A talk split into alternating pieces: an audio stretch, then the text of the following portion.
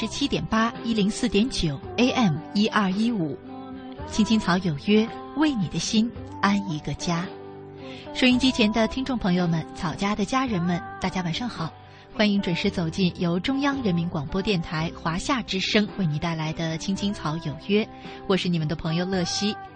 今天呢是二零一四年的三月三十号，星期日。我和大家一起走进草家每周日的身边的故事。前面很多期的节目啊，我们都和大家聊过旅行的话题。可是呢，依然总有一些草家的朋友不断的在给我留言，说很希望能够有说走就走的旅行，希望呢能够更多的去看世界，希望呢能够过桃花源式的生活，也希望我们的节目可以做更多的旅游的话题。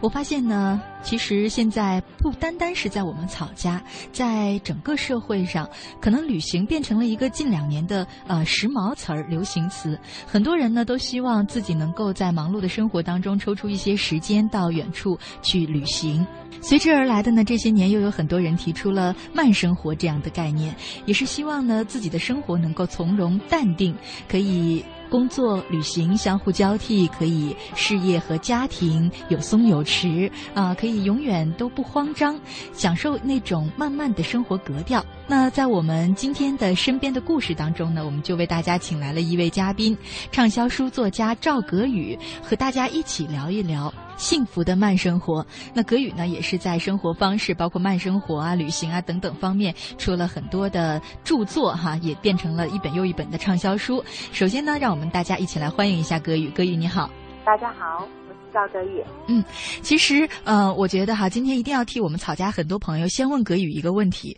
就是我们草家有非常多的小女孩们啊，她们希望自己以后能够从事跟你一样的这个工作，就是传说当中的爬格子的人，文字工作者哈，他们都在努力着。你觉得，呃，要怎么做才能有朝一日让他们像你一样有自己的书可以出版呢？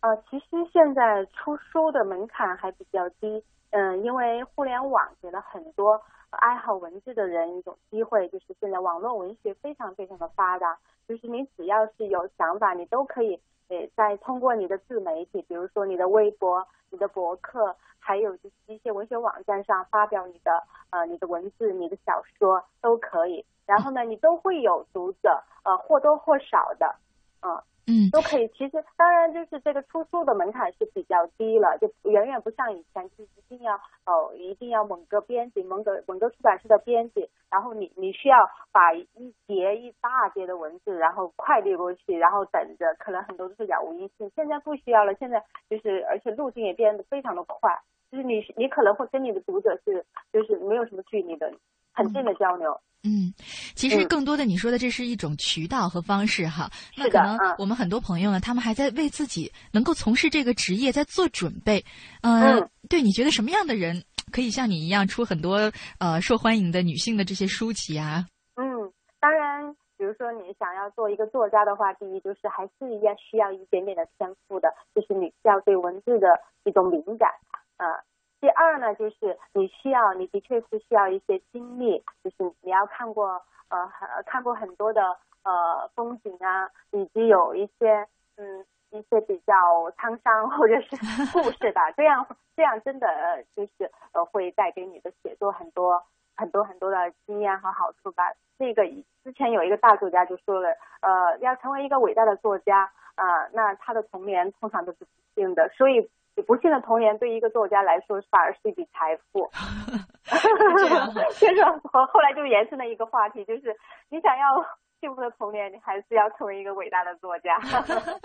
好像还真是。我们通常对这个男作家的感觉，就是他们很多很有知识的积淀；然后女作家的感觉，就让我们觉得特别有经历，然后有丰富的这种故事。嗯 嗯，其实呃，我们说到故事的话，也今天呢也跟葛宇聊一聊，就是我们最近也和很多朋友在说哈，想做一个有故事的人，是不是就要像你一样这个？四处去名川大山的去游览呢？我们也今天和大家聊了很多关于旅游的话题。嗯，对啊，其实少年时代哈，就是以前啊，以前咱们古代，比如说唐代吧，大诗人，嗯，李白呀、杜甫啊，都是啊，仗剑持国，要辞亲远游，就是嗯，他要去行走世界。包括我们最早最早的呃也算是文字工作者吧，比如说我们孔子啊，嗯他也是周游列周游列国是吧？啊，他这些呢都会带给他的写作、他的知识、他的见识很大很大的帮助了。旅行是一个非常非常好的方式，就是呃，我记得台湾有个作家，也应该是大家很很知道哈，叫李清平，他说啊、旅行是后天问学的过程。呃，其实我们聊到旅行哈，我觉得现在，尤其是这两年有了微博以后，你有没有觉得好像旅行变成了一个特别热门的词汇？呃，可能很大一部分的原因是因为大家有了微博，开始像现在流行说带着微博去旅行，然后把你的所见所闻，然后换成图片发到微博上，就会让很多呃没有出去的朋友觉得非常羡慕。后现在去旅行的人就越来越多了。可是有的时候我在想，像你的工作是呃自由职业者，可能更多的我们是坐在办公室里，在工厂里，在公司里。我看到嗯你的书当中呢，也提倡过一种慢生活，当中也讲过说要出去旅行。可是对我们这样在格子间里的人，在工厂流水线上的人，怎么，哎呀，怎么抽出时间去旅行呢？嗯、是，其实旅行呢，嗯、也不不一定是说，呃，一定是特意的，它可以是一种生活方式，就是一种生活态度。啊、比如说你周末也可以去做郊区旅行啊。其实我们有很呃很多，比如说北京都有很多郊区嘛，各种山啊，呃，各种潭啊，或者是甚至是呃，比如说秋天来了，马上咱们玉渊潭也非常非常的美。其实旅行不一定是要走很远很远的路，要花很多很多的钱，嗯，不是那样子的，就它不是一个很很高的标准，嗯，就是我们只需要是说，哎，换一个地方，换一个环境，或者是让自己的大脑身呃身体和心灵稍微的换一下。有句话叫“生活在别处”嘛，其实就是这样。那个嗯别处不一定多远，可能是不是不是地理上的距离。所以说，现在好像很多人误解了旅行的意思，觉得旅行就要出去住嗯高档的酒店，嗯然后到海边，然后嗯吃这个米其林餐厅，是吧？嗯 然后呢，要可能穿美丽的衣服，最重要哎的是拍漂亮的照片传微博。对对，但那那就带着强烈的炫耀性质了。其实没，我其实我有时候旅行啊，嗯、比如说包括嗯，那他那种旅行呢是比较高工，就是所谓的高成本的旅行。你看看咱们还有一种旅行叫驴友，哎，他们就徒步或者是骑着单车，那是很辛苦的，那有时候还带着危险性质呢。嗯就是比如说你突然嗯遭遇到呃什么意外呀、什么天气恶劣的天气啊，那个是很危险的。当然我倒是也不提倡我，对于我来说我都没有那么大的勇气，因为它需要体力上的很大的耗耗资。呃，其实呢，我们嗯，就更多的人，我是倡导，就是他可以，就是慢慢的，不用那么刻意的，就是你不要把女性想的那么遥远。嗯嗯，当然也不没有必要，呃，嗯，如果你不是一个职业的旅行家，也不要建议你去做一些那种就是呃有点危险的旅行旅游的那些事儿。嗯其实 我们也经常能够听到新闻里播出一些这个呃穷游啊或者驴游啊，嗯他们发生了一些危险，尤其是进入了这种山区啊，或者说草原啊哈。那其实呢，说到旅游，我觉得可能要聊聊呃这个你的那本书当中写的内容，就是慢生活。为什么呢？因为有的时候我觉得你你我不就不说别人了，拿我来举例子哈，嗯其实很向往出去旅游，但是是迟迟就没有请这个年假，就会觉得好像工作也不能少了我，家庭也不能少了我，嗯 感觉地球好像离了我都不能转了的样子。又或者觉得好像呃花这么长时间出去旅游，又花这么一笔钱，然后这边影响工作，工作的这个。呃，没有赚到钱，你又出去消费了钱，就迟迟的，好像下不定这个决心 就出去旅行，但心里只有个旅行梦，就这样的一种情绪，哎，觉得现代人好像很有代表性。是的，嗯呃，其实我以前也是这样子的，就是说，嗯、我有段时间啊，在几年前，我就特别想要去巴黎啊，嗯然后就是特别呃说要去某个地方，但老老是嘴边说，但是后来就被我的朋友嘲笑说，哎呀，你总是都说然后不做，然后他就说我可以拿着拿着一个包就走的那种，啊，嗯，后来我现在就能做到了。这为什么呢？就难道就因为改变他一句话吗？嗯嗯，当然有他的话的原因，就是后来也是呃，第一我我的时间呃真的是可能跟格子间的朋友不太一样，就是我的时间相对自由了。呃，那我通常我要在安排一个旅行计划之前呢，呃，我会提前把一些工作都安排好。然后比如说我呃旅行结束之后呢，我也会特别忙，就是因为有好多工作都垒到一块儿了。嗯啊、所以其实这个就是张弛有度的。那我旅行之前我就已经都安排好了。其实我已经就是我还可以远，比如说我在旅行的时候，我还可以远程的一些呃调控啊、规划呀这些也还可以，就是嗯，当然就是普通的那格子间的朋友，也许他的假期是有限的啊，那那可能就是你稍微的调节一下，比如说我刚才说的周末啊，甚至甚至稍微跟最好是要跟节假日错开，最好最好。当然实在错开不了，哦，那你就选一些嗯线路，在线路上下功夫啊，就不要走那种你嗯就是走去就只能拍照的人山人海的，只能看人头，就是比如国庆去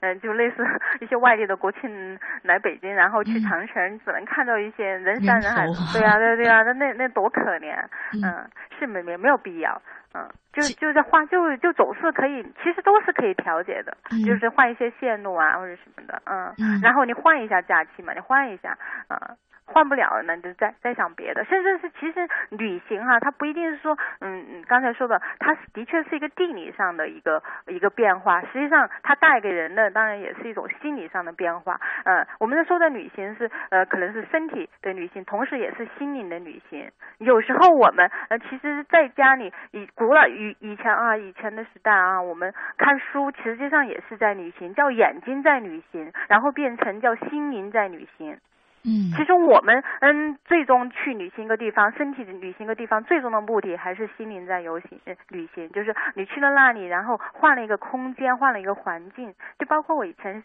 写过一句话，就是说也是在旅行中嗯跟朋友探讨出来的，就是每个人都是带着自己的问题上路的。嗯，自己的问题，就是旅行应该是能治愈一些你心灵上的问题。太对了，我我以前。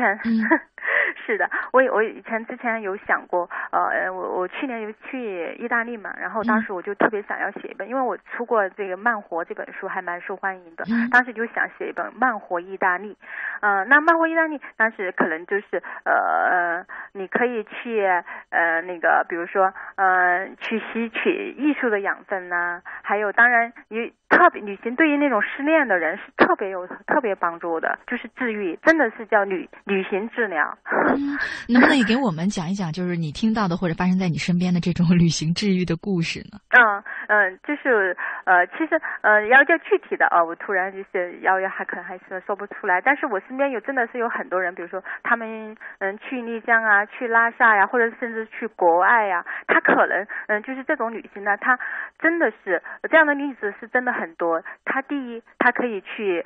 换了一个环境，他可以认识到新的人。然后同时呢，他可以忘记旧的人，啊，因为你老在一个呃以前的一个城市，也许呃对于受伤的人来说，那是一个伤城。嗯，然后呃，尤其是这个经刚刚失恋过的人，那那之前熟悉的环境，呃，然后那些叫旧物，都会让你睹物思人，让你伤心。所以你你这个时候换一个城市，就旅行是最最好的一个办法。我特别倡议人这么做。嗯，你甚至都不用走远，甚至你就你回忆一下你的故，就是你你的小学的学校，你回忆一下你的故乡，嗯嗯，然后你回到你童年的地方，那童年的时候你的故乡，也许这个不。要花什么钱吧？但同时也是一个旅行啊！你你回到你童年的故乡，那时候童年可能大多数人童年都是天真无邪、无忧无虑的。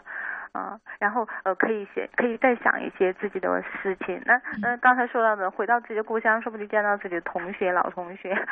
然后我们说的可以，如果条件允许的话，你可以去国外，去浪漫的巴黎，去去浪漫的呃罗马、米兰、威尼斯、佛罗伦萨啊，或或者是去，哎，反正就是还有比如说类似布拉格啊这些地方。那这是条件好的。那国内的其实丽江也花不了几个钱，你也可以认识。但是现在我我听说朋友啊，就是嗯说讲到，其实像丽江。和拉萨已经现在变成了艳遇者的天堂啊！但当然这是嗯，就是我我觉得有一些，比如说所谓的艳遇，它可能是身体上的艳遇，可能有时候有时候呢是一种嗯，就是它其实是一种放松，嗯，不一定说你要去做呃一些嗯嗯可能有副作用的事情，对对，副作副作用的事情，这是看每个人。嗯，他当如果是说两厢两厢情愿，然后很多人去了那个地方，然后可能就是呃就是寻找一下感觉，然后可能就走了，走了之后也不再联系了，真的有这样的故事。但是也许他就某一天他就想通了，像我最近就可以讲一个朋友的例子，他去了希腊，啊，希腊的那个岛特别特别美嘛，嗯嗯嗯，蓝蓝色的海特别蓝，然后小房子也特别，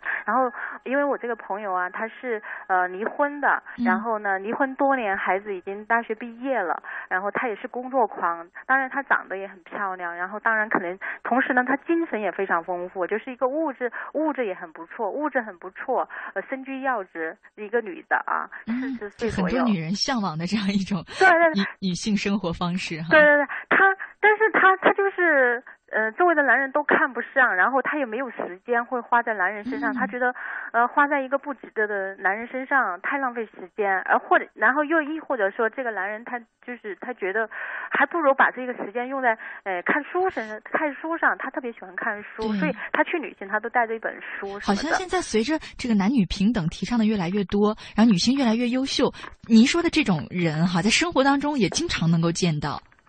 是的，非常多。然后他去希腊，他他说他突然有一天他心结打开了，这叫心打开了。我们说到开心是什么意思？就是就是你的心，你的心结打开了。他去了希腊，他他就觉得看着蓝天，嗯，然后看着蓝蓝的海，然后呃看就是呃周围好多好多的，就因为希腊人很漂亮，美女帅哥，呃以及呃晚上的时候看着星星月亮，听着海浪声，然后远处呢又是那个呃又是一些游艇啊船的那种。星星星点点的灯火啊，就特别美。然后他就在那特别安静，就想自己的问题。这就是他想他自己的问题，究竟是要再找一个人陪自己，还是就是呃独身下去？他他可以按照自己的那种生活方式和生活意愿。然后如果再找一个男人呢，那可能就是要相互的磨合和妥协。然后他说他想问题想清楚了。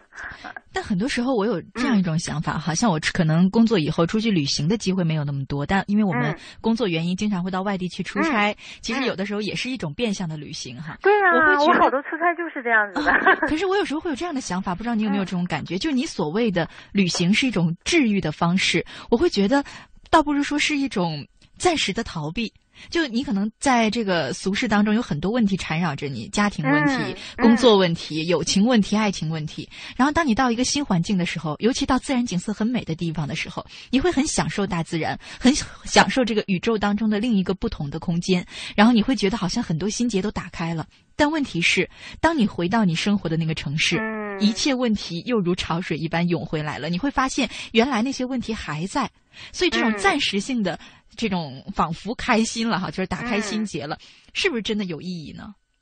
当然是有意义的。其实，呃，就昨天我还是谈到我那个朋友，我们聊的哈，他所有的问题都是自己的问题。如果你自己治愈好了，那你。你把自己一个美美的、呃完整的、呃强大的自己带回来了，有什么问题解决不了的呢？可是我就比较好奇了哈，像因为我身边可能很多呃像你说的你的这个朋友一样的例子，就是女性很优秀，然后呢，她可能她不是不想谈恋爱，嗯，也不是说呃完全拒绝谈恋爱，但是就像你讲的，她认为很多男人可能配不上自己。或者根本就觉得呃不如自己优秀，看不上啊这种感觉。然后呢，也许像你讲的，他到了美丽的爱琴海啊，到了希腊的小岛啊，会觉得爱情真的很美好。回来的时候想打开自己，但是你会发现，你回到这座城市，你身边的人还是那些人，你还是会依然觉得，可能对方配不上自己。那可能他就是真的，他这个思维方式还是没转变转过来。就刚才我说的，他他的那个改变，可能是会觉得，呃，比如说，呃，会学会包容啊，或者是理解啊，或者是真的就是看到对方的优点。如果他他在那个地方还是觉得，呃呃，那个地方美美好的地方，在旅行的那个地方他打开了，然后回到现实中他又改变了，他就没有真正的嘛，他就没有真正的改变嘛。当然，我是觉得不一定是说优秀的女性，她她找不到一个觉得她值得。爱的或者他看得上的男人，然后哦，他这样单身就是失败，就是他选择的生活方式，就是我们现在我刚才说，你也说到了，就是呃男女平等，然后人女性的一个自由吧，就是不管是男人和女人，他都有权选择自己的生活方式，是过是单身还是婚姻，还是甚至说呃做单亲妈妈什么的，呃他都哦他只要是呃这他是他他的选择，嗯。嗯，其实我们不，呃，我们都没有权利去批判一个你一个婚姻中的人，他呃呃，就去羡慕一个婚姻中的人他有多幸福，去批判一个他们独身的女人，嗯，有多么可怜。其实不，呃，这是我们外界看的，啊，那婚姻中的呃人有有就有多幸福呢？那独身的女人她就有多惨呢？其实都未必。对，嗯，就是每个人他都有自己的伤口，每个人也许都会都在哭，只是呃呃没有在人前哭而已。嗯嗯，其实我当然也有笑的时候。的。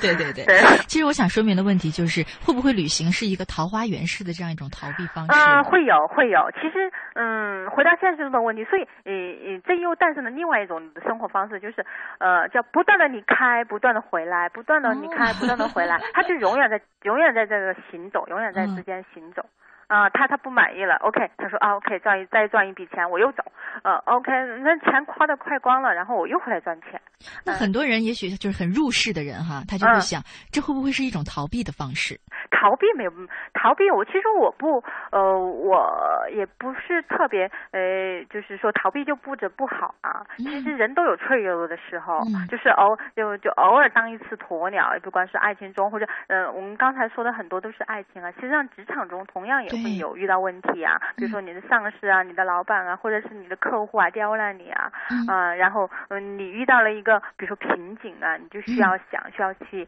呃，可能这时候就需要给自己一个假期，这个假期有时候甚至是无目的的，就是走哪儿是哪儿。比如你坐着，你甚至就是只要坐着火车，呃，我我建议这个时候都不要去开车，因为它会用你的心，它会它会占用你的脑筋嘛。所以这个时候就是放空，就是让大脑的放空，甚至让嗯眼睛的放空。你就你就是比如说这个时候坐那个嗯坐飞机或者是呃那个坐火车，尤其是慢火车是特别好的。你就看着窗外不断的有有隧道经过，有大树经过，有山川河流从你身边飘过，你就放空。然后呃其实呃其实渐渐的就随着那个时间的流流运就是流逝，然后你周围可能不断有游客乘客在你身边来来去去上车下车，可能某某一天某一个人的一句话、或者是某一个机缘，首先是你主观的打开了，同时会也有可能是外界的点拨。就是我们为什么会旅行？因为旅行充满了一切都是新鲜的，这种新鲜的呃，就是就是会带给你创新，会带给你火花，甚至就是带给你一些机遇。嗯，这种机遇有些是职场的机遇，有时候就是情情感上的机遇都会有。嗯，他的好，他的魅力就在此。其实有的时候我们可能都不能太极端的看待这个问题，嗯就是说旅行这件事，它并不能像一帖良药一样解决，你它不是万能膏药，说解决你 生活当中的所有的困难，让你一下所有烦恼都没有了，因为不可能。你回到这个嗯城市，一切都还在。但是呢，也不要说旅行就是那种完全啊、好像只是一场 这个行走而已。可能更多的，呃，我是在这样想，其实旅行是给自己一个充电，一个能量。这个能量并不一定能够真的直接帮你解决问题，但是当你带着满满的能量回到你所生活的这个地方的时候，嗯也许你会发现你你变坚强了，或者说你变包容了。总之，你是一个比过去更有能量的人，更有能量面对嗯俗世的这一切，是的不是？嗯，对。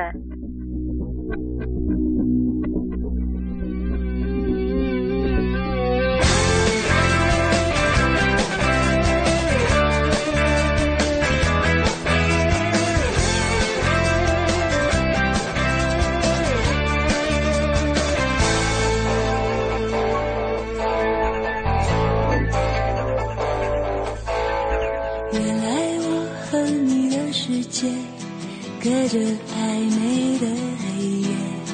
你的爱不是我要的那一种情节。等时间让我能了解，寻找另一种体贴。出口在天亮以前，我就要穿过那条街。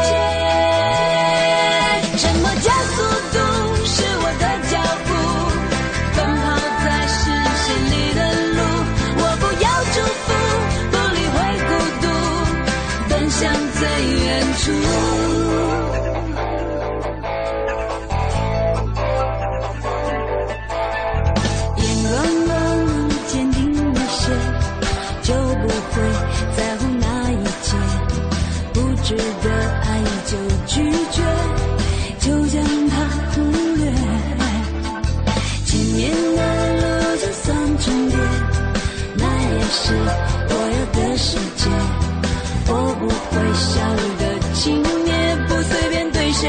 说感谢。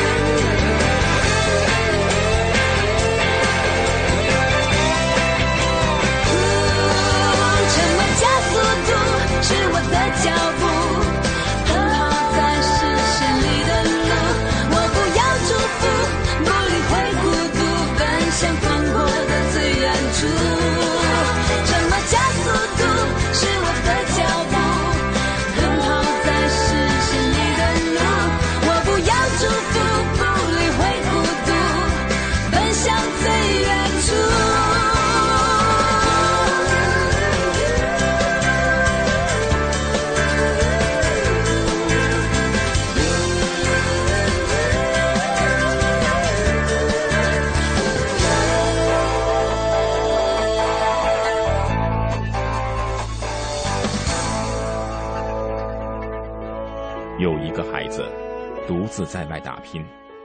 有成功的喜悦，也有更多奋斗的艰辛。可是，一直以来，在前进的道路中，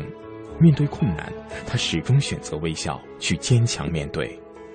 因为在他的背后，有一个温暖的家。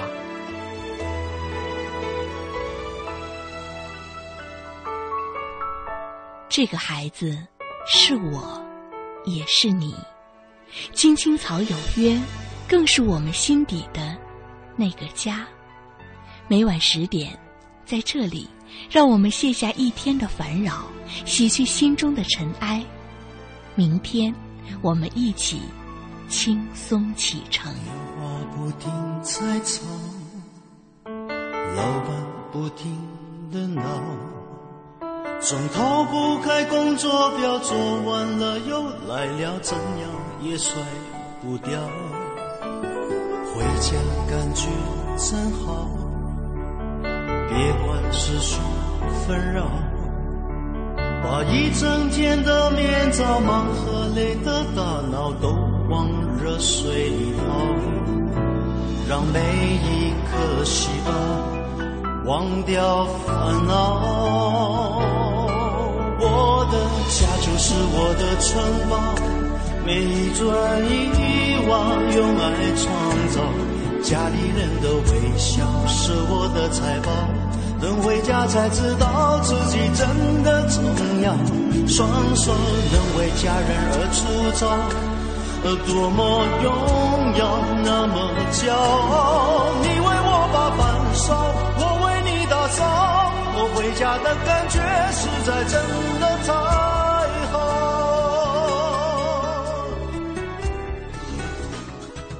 没时间，在路上，在不方便的时候，您的拓展想继续，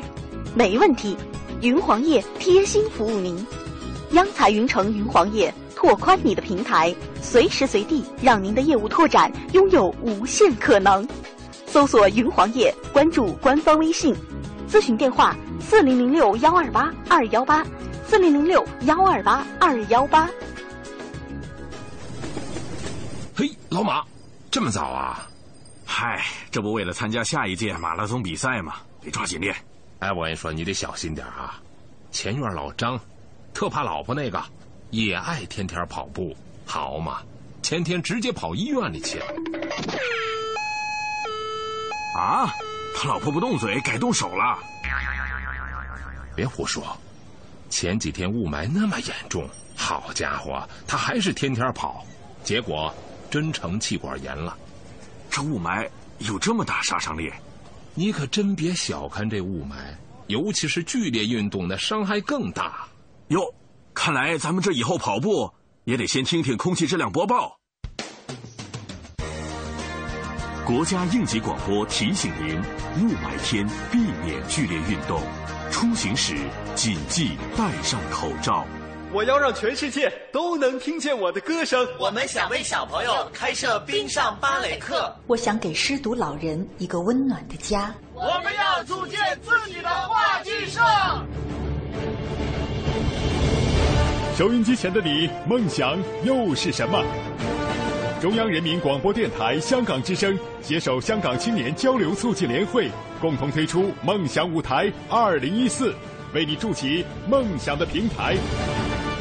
即日起至五月十六日，用文字、声音、图片、视频等各种形式分享你的梦想故事，就有机会赢得共十五万港币的圆梦启动金。行动起来吧，为我们的梦想注入生命力。详情请登录中国广播网三 w dot cnr 到 cn。您正在收听的是《青青草有约》，FM 八十七点八，华夏之声，欢迎您继续收听。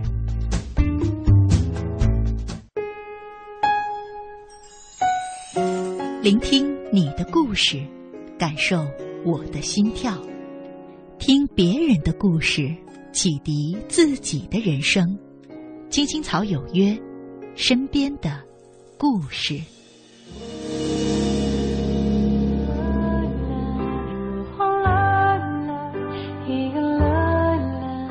回来，亲爱的听众朋友，您现在正在收听的节目是由中央人民广播电台华夏之声为您带来的《青青草有约》，我是你们的朋友乐西。那今天呢，又是星期日，我们和大家一起走进每周日草家的身边的故事。本期走进我们节目当中做客的嘉宾呢，是著名的畅销书作家赵格宇，他来和我们一起聊一聊幸福的慢生活。那格宇上半段呢，说过了很多旅行的话题，我们也想说一说这个格宇的几本书当中看出来哈，我觉得 其实给我的感觉，你是一个很现代的新女人的形象，而且你的书当中呢，也提到了很多新兴的概念和名词哈。嗯啊，比方说你说这个格调主义，女性的格调主义，其实我因为我还没有完全看完你的书，我只看了一部分，我在想你这个格调，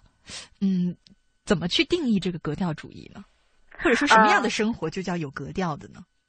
呃，其实，嗯、我们说到我提到的那个女性格调主义啊，嗯其实主要肯定是两个方面嘛，呃，物质的和精神的。那所谓物质呢，其实，呃，当然我书里头有提到一些时尚啊，对嗯、有一些什么品酒啊等等这样的，呃，其实也不完全，就是它不一定是奢侈品。我我这里是一定要强调，就是所谓的女性格调主义，就是我们讲究的格调，不一定是要有多有钱，因为我我是推崇的是平民格调主义，就是比较平民的。对，但是很多人好像因为我自己 对啊，我自己就是从那种嗯、对呀、就是一步步往上，也没有太太多太多的物质，但是你也可以过得很舒服。嗯，对，就包括我们说现在说到像类似像成都人啊什么的，嗯、或者是像巴黎的人，他不是每个人都是富翁啊，但是他嗯就是可以过得很很很有格调啊。你要这么说也对哈，巴黎的人你看走在街上的人，包括意大利罗罗马的或嗯者米兰街道上，他他有多少钱吗？他没有多少钱，但是他就你就看他，哎呦，生活的很有格调，然后甚至都都走的都很高贵，就是那步履，嗯，就是很漂亮。对，那这种平民的格调你怎么去定义它呢？对，其实我就推倡的是简约的时尚、慢享的心情和舒服的境界。嗯，我觉得这个对一个工作当中的人，对一个在城市当中有家庭负担、有生活负担的人来说，其实是一种修炼，很难的。嗯嗯嗯，所以要慢慢修炼啊。比如说我们刚才说了格调，其中嗯，比如说你对时尚的理解，呃，那时尚其实又又说回来了，呃，也不也不一定是要花多少钱的，但是你要有自己的时时尚观念和主张，你要你要清楚的你自己呃适合什么样的风格。对，在时尚那块就是一个很大的话题，就是我我刚才说的，你要有找到你自己的风格，那就那就你的调调就出来了。同时，但是你真的也不需要什么大牌，也不需要什么钱，甚至如果你手巧一点，还可以做个人定制 DIY，那是独一无二的、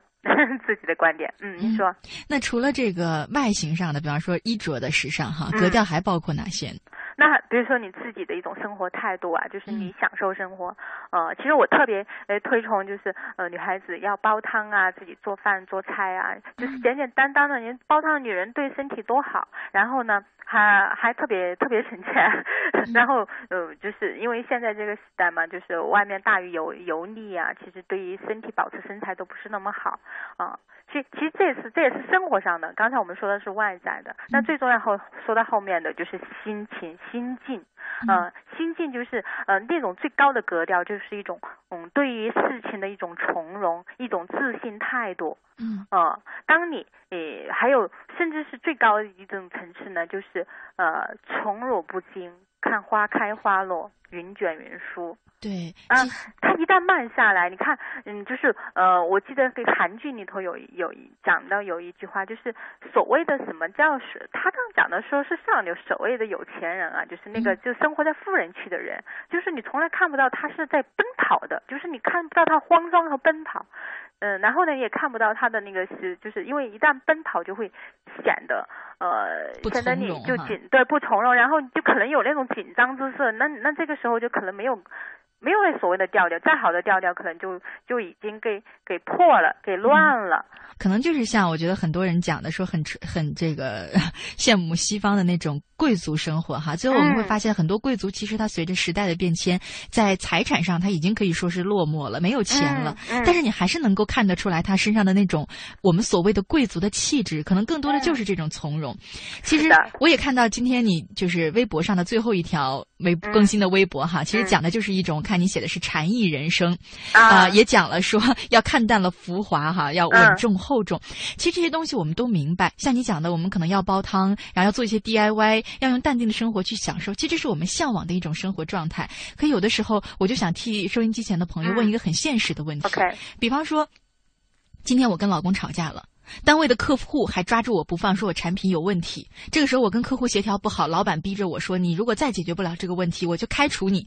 种种的事情向你压过来的时候，就是我们向往的那种心境、那种生活，真的能有吗？比方说像刚才那种情境，你还能慢得下来吗？呃，这个。当然，我刚才我说的可能是比较理想状态啊，就是呃，那我我我这个意思也还有另外一种生活方式，就是你也可以是慢生活，就是张弛有度的。OK，比如说我现在我现在的生活方式就是忙的时候会很忙，那那慢那慢下来的时候就可以很慢。你刚才说到的啊，OK，他有他那个呃客户，然后老公的压力都回来了，那你这个时候就肯定是很快节奏的，那就是要可能是呃就是一个脑袋当三个脑袋用的。啊，你这个时候就很快呀，就就就赶紧就完成它。然后你你你下面部分，比如说你你再过下半年，你上半年很忙，下半年你可以很从容一些。但是我不建议，就是说你每一天都这么过。那每一天都过这么过的话，那你就是奴隶。那那你就工作的奴隶，那你生活的奴隶，这个就没有办法去解救了。他只有靠他自己。嗯嗯，张弛有度的一种，也是一种慢生活。就是我那这样的话，他同时他也可以为他的身体吸收更大的能量嘛。嗯，很多时候我们追求一种从容，但你会发现生活当中有很多事就是打破了我们那种从容哈。就是我们像你所说的那种一向看不见他很着急的样子，有的时候会不会是外表的一种伪装呢？我在想，有啊有啊，这就是呃刚才我们说的慢，它其实是有有成本有资本的。呃嗯，我在书里有提到嘛，一个人他能不能慢下来，取决于他的存货有多少。那我看的意思是，存货的意思，比如说，嗯，就是嗯，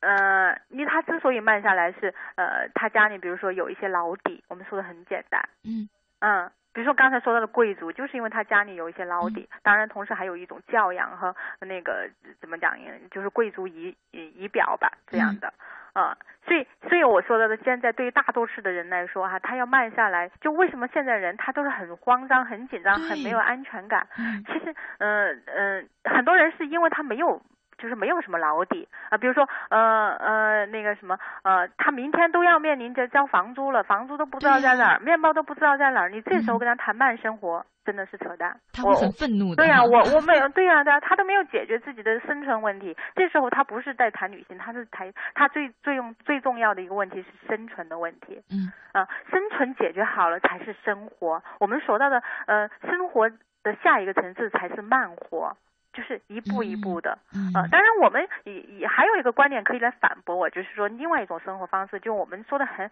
以前经常说到的，就是在海边那个渔夫的故事，就他一边打鱼一边晒太阳。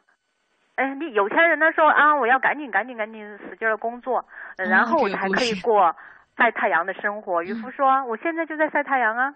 嗯嗯，这是一个很悖论的两两种假设。是，其实两种两种生活方式其实也是可以的。我就是说，比如说你，诶，特别快的，但是我但是后者其实是在贬，就是在在紧靠那些有钱人，就是不要这么过，因为他这么过会对他的身体不好，而且呃，就是时间方面上其实是不够科学的，嗯。可能说，我们无论说快和慢，可能要有一个度，你说是不是？是的，是的。比方说，你如果生活节奏过快了，无论你将来用这种快速的生活节奏得到些什么，可能最后你会发现是得不偿失的。对，嗯，对。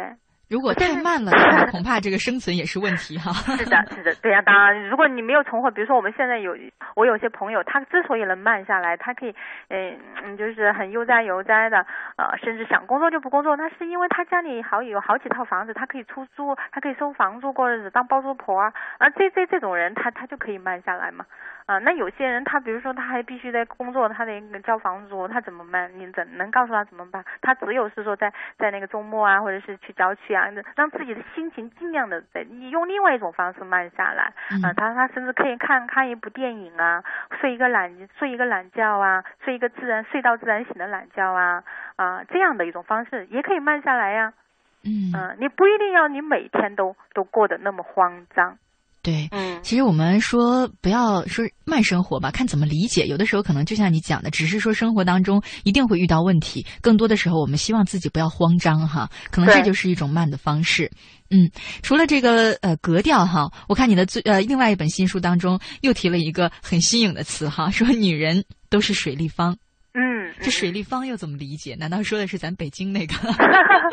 对，大家会想到是咱们的那个建筑啊啊！实际上，呃，这里有一个的，我们之前讲到的“上善若水”，就是水，呃，水是很有力量的。那呃，同时呢，世界上有一种切割方式叫切割方式叫水切割，就说明它上立方的水呢，它的力量有多大，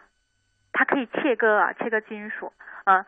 所以，同时呢，水又是很柔的。其实，水立方女人就是外表柔情似水，内心如水立方，坚强的女人就是外柔内刚。内刚，嗯，原来是这么对对对对，嗯，其实跟我们刚才说的也是，很多时候外柔内刚是很多女性她所追求的一个最终的境界哈。嗯，很高的一个境界。我生活当中有的时候会有这样的人，可是大部分的时候我看到的就是。外刚内也刚，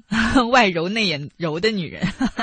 怎么样去修炼一个所谓的外柔内刚？像我们经常讲说，女性可能最大的武器是她的这个从容、淡定与温柔，可以化这个呃百炼钢为绕指柔这样的哈。对。但是真的很难做到。比方说以我自己为例子，我我觉得我是一个很独立、很坚强的现代女性，所以经常我要要不断的提醒自己说要温柔，要温柔，这样才能才可以。但更多的时候好像很难做到。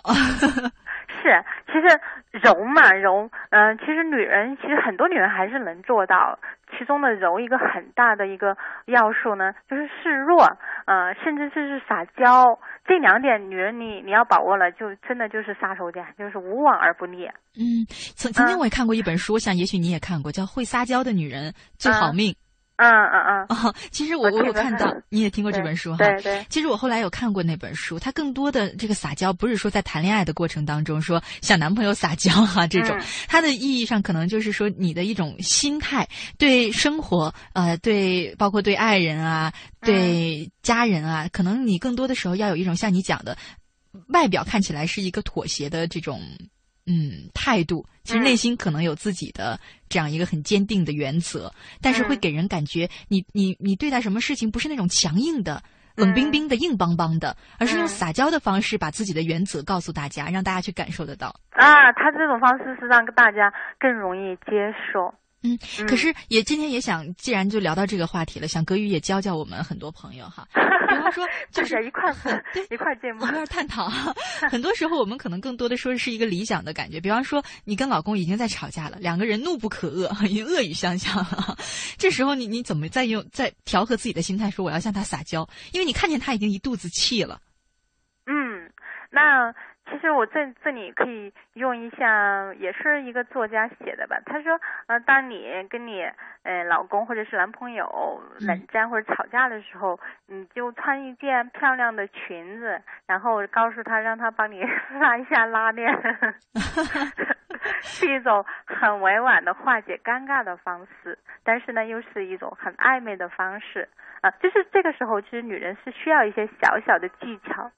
甚至是叫小小的心机的，可能说是化解一下这种气氛对对对对对对。嗯，更多的时候，也许生气的时候，是不是应该想一想，我们究竟生气是为什么？不要为了生气而生气，是吧？啊，当然了，我们嗯，就是现在在这里站着说话不腰疼啊，就是尽量不要生气，因为生气真的是对身体很不好，杀杀伤细胞什么的。嗯，但其实同时呢，其实生气的时候。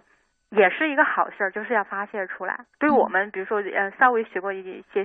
就是了解心理学的人会知道，呃，就是你在生气的时候，就是心中一定有有东西的，要要释放出来。如果是你要是藏在心中，那容易出大事儿，就是我们说的也会会得抑郁症。那那那，比如说酝酿酝酿酝酿，最后爆发，那爆发就一不一发不可收拾，就可能会出问题的。所以这时候吵架，实际上吵架是一种沟通，重点是你们吵架的一个点是什么，然后谁先妥协。其实谁先妥协都不是那么重要，就是到最后的时候，你会发现，呃，吵架是因为在乎对方，对方，嗯，啊，当然同时呢，又又因为自己有自己的原则，他们不能达成妥，呃，不能达成共鸣，共，就是一个共同点，然后互相的，然后最后，最后的一个呃好的一个方式就是互相理解了，啊、妥协了，或者是彼此融合了。嗯嗯，那其实最后的时候，那那你就是就是看你们的二者嘛，你跟两者。其实好多人是越吵吵了之后反而是更好了。嗯，可能这就是你说的这种所谓的水立方女人，就是说嗯虽然我们内心很坚定，但是外表可能更多的需要的是一种像水一样很柔软的对这种哈对对对，嗯聪明的女人她会懂得是，最后渐渐的她会给对方台阶下的。嗯嗯。那其实说过了这个水立方的女人哈，呃，我有的时候在想，因为我们只能说不断的朝着这个方向去努力哈，是的在努力的过程当中，啊、比方说我是一个特别怕吵架的人，嗯，特别怕呃冷战啊、吵冷架啊。战很多人受不了，这叫冷暴力。，呃，嗯包括吵架，我也我也觉得非常害怕，我特别怕那种，哎呀，两个人吵得都要虚脱的样子，嗯啊、非常害怕。有的时候我就甚至想，呃人在一起不能没有摩擦。那既然这种摩擦避免不了，干脆我不要谈恋爱好了。所以很多人现在就这种选择了单身。我也看到你有一本这个非常畅销的书，叫《被单身》哈。嗯其实我就在想这样一个问题：我们既然聊到单身，哎呀，我几乎每天都能在邮箱当中、在微博当中收到一些我们草家的朋友呃写来的信，跟我诉说说，哎呀，很着急呀，为什么还没有谈恋爱呀？属于我的那个人在哪里呀？嗯每天都有这样的话。其实单身和幸福能不能就是画上一个百分之百的不等号呢？其实这个话题也真是呃，我现在正在研究、正在创作的一本书嗯啊、刚才说到被单身，被单身，它讲的也是讲，其实他不是一个讲单身的故事，他是一个呃一个女孩子治愈的故事，就是一个特别简单，在童话中生长的女孩子，在童话中成长的，嗯然后她最后在现实中，因为童话中嘛，她她都很浪漫的，美好了。对对对对，嗯、然后在现实中，她遭遇了她朋友的背叛，然后她男朋友的背叛，她朋友的欺骗，男朋友的背叛，然后以及职场上可能有一些困难，她这样真的这就是一个大涅槃的过程，她怎么重生的过程，嗯呃，最后呢，呃，最后他肯定是经历了一些伤害嘛，最后他又找到幸福的这么一个过程。嗯嗯，那现在我正在写的这本书呢，叫《单身是幸福的前戏》。嗯，单身是幸福的前戏哈，就唱戏的戏。嗯，对对对对，所以其实这个话题是我非常关注的一个话题，也是我周围很多很多朋友在关注的话题，就是单身和婚姻的关系。呃，很多你刚才我们讲到了优秀的女人对，嗯优秀的和幸福的关系，嗯、那是不是单身就真的不幸福呢？但很多人现在就会把这两件事画上等号。就单身的人，你看我生活当中有很多这样的女女性哈，嗯男性其实也有的，就是他会非常疲于奔命的在寻找爱情，啊对寻找另一半，然后非常的急不可耐，觉得自己。为什么到这么大年纪了，身边还没有另一半？觉得这是一种很悲惨的生活，然后就，嗯啊、整个生活的像你讲的格调都不对了。对对对，嗯，呃，其实我我能够呃了解到啊，就是很多人都会有这么一个紧张的状态，就是尤其是大龄未婚，尤其是过了女人过了三十之后，她那是一个坎，她真的会慌张，真的会紧张，尤其是呃是周围的，比如说她的父母啊，嗯，她的父母开始催婚，然后她的同龄人都已经结婚，都是生小孩了，嗯啊，然后她参加的永远是婚礼，孩子的百日宴。然后他还是孤独一人，然后每个人都问他你男朋友呢？然后每个人都在问他什么时候结婚，那肯定这种社会的压力就过来了。对，其实我也用一个具体的例子来跟你探讨一下哈，像我生活当中最近有一个朋友，因为我认识他很多年了，特别了解他。嗯，其实他就是这样一个状态，他呃现在已经二十五六岁了。但是很优秀，也挺漂亮的。嗯，从小到大，其实追求者也很多，但是他嗯竟然一次恋爱也没有谈过。啊，然后呢，其实我我开始的时候，因为很多人会觉得好像他是因为要求很高，眼光很高，但是我真的认认识他很多年了以后，我会发现他真的活在偶像剧当中。不是，后来我在想。他他可能呃要求很高，但不是对对方的条件要求很高，是对那种感觉要求很高。嗯，他要求那种百分之百的契合，我爱你，你也爱我，这双方一个达不到也是不行的。嗯然后呢，现在的这个随着年龄越来越大了，而且他一次恋爱都没有谈过，他这个嗯心态可能也会有一些想，是不是我有一些问题呢？嗯但是有的时候，我们说谈恋爱还有一个问题，就是高不成低不就的问题。嗯啊、所以种种的这样原因，就是生活当中我发现这样的女生也不能说完全在少数，有一部分是这样的。你觉得嗯这种心态怎么调整呢？他要变得务实嘛？就刚才他他自己的选择择偶观有问题。嗯，择偶观是有问题，他的择偶观，嗯、是跟这个现实格格不入的。跟现实状况，他不知道现实有多残酷，就好像我刚才说到我被单身的那里头的那个女主角一样。嗯。他总是想着，就是我爱你，你爱我，就那么这么简单就可以了。没想到是不，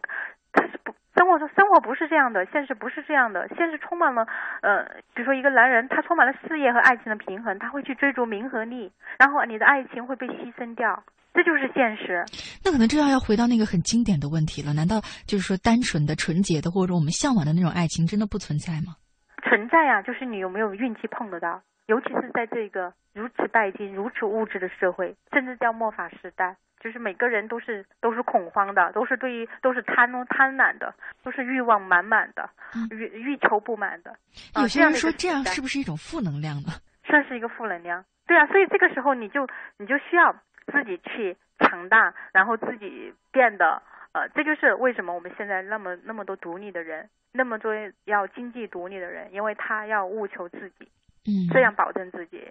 过得比较好，所以这很多独身的、独立的、优秀的单身女人，对，嗯，这是现实。但是我我还是说的，呃，肯定是相信爱情比不相信好，你还是要相信，但同时你要去融合，然后你要，我我是一个呃，就是呃悲观主义的乐观主义者，嗯，就是我会把，就是比如说在感情中，我会把一个问题。想的比较差，就是甚至我把最坏的已经想到了，但同时我期待着它是一个好的，期待惊喜的来，就是我已经把最坏的，我甚至都有预案了，我已经有预案，最坏的我都有预案了，我还有什么可怕的？嗯啊，其实我在想哈，也许这样的案例也可以放到你的新书当中哈。那其实呃，这个时候如果是很多这样的状态的女同志或者男同志也有哈，因为尤其我做节目以后，很多男听众，我觉得他们想找另一半的心，有的时候真的比女性还强。这样的嗯一个群体吧，怎么样在这种等爱的生活当中找到幸福呢？对啊，这这次这是我要跟大家分享的。我之前写过一句话，也是跟朋友。分享的也是通过跟朋友聊天聊到的，是爱这个世爱世界之呃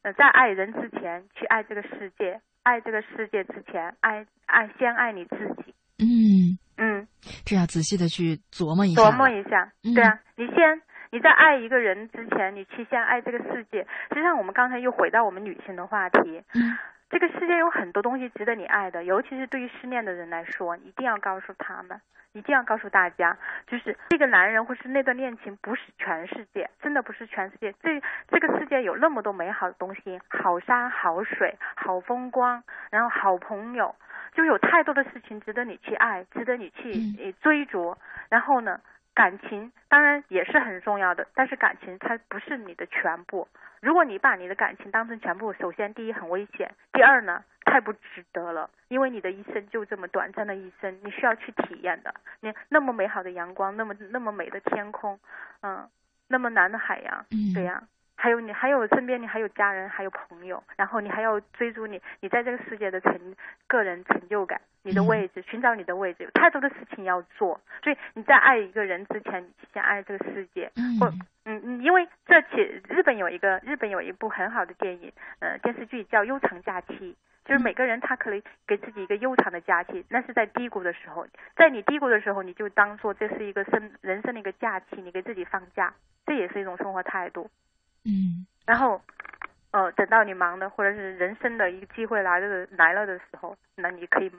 可以去做那些事情。嗯，这是说在爱一个人之前，先爱世界哈。世界。后半段呢，就是爱世界之前，先爱自己。对呀，对呀。你爱自己了，现在呃，其实爱自己这个话题已经不是说一个新鲜的话题，大家都在讲，就是说我们要学会叫狠狠爱自己，好好爱自己，是 大家都会说，嗯，但是你真的是是否真的是爱你自己的？很多人可能他不会，他让自己他让自己生气，嗯，做一些比如说明明会让自己可能会后悔的事情，嗯，可能会伤害别人也伤害自己的事情，嗯。嗯，他都不是爱自己，对，他同时。其实我们又回到刚才说单身的话题，嗯，你在没有遇到对的那个人之前，就好好的爱自己，嗯，因为，嗯，也许你你以后当遇到了那个人之后，你都没有办法过一个人的生活，那何不趁机好好的享受一个人的单身的精彩的自由的生活？实际上，人生最美好的两是什么东西？爱和自由，嗯，爱和自由。就我们之前那那次特别好，就是。作为爱情故是什么？作为自由故，爱情皆可抛，就类似这样子的。实际上，就他说到的这两个东西，他为什么会用在一块儿？就是这两个东西都很美好，太重要了。对，爱和自由，自由就其实我们女性可以给我们自由嘛，身心的自由。嗯。但是，我我又回到一个话题，就是呃，这这是在我另外一本书里提到一个观点。但是他们往往是不能兼得的。你觉得有爱你就能自由吗？对，是这样的哈。其实有的时候，呃，我们说希望呢，爱能带给我们是更多的自由、更广阔的天地，但有的时候也难免让它变成一种束缚哈。所以在你单身的时候，其实可以享受这种毫无束缚的自由。对，要跟自己说珍惜这段时间。当然，对，这样态度一调整好了，你自己的态度好了，你自己的能量是。正的，然后你吸引到你是阳光的、自信的、积极的，啊，甚至是美美的。你爱自己嘛，肯定懂得是一种好的一个调调。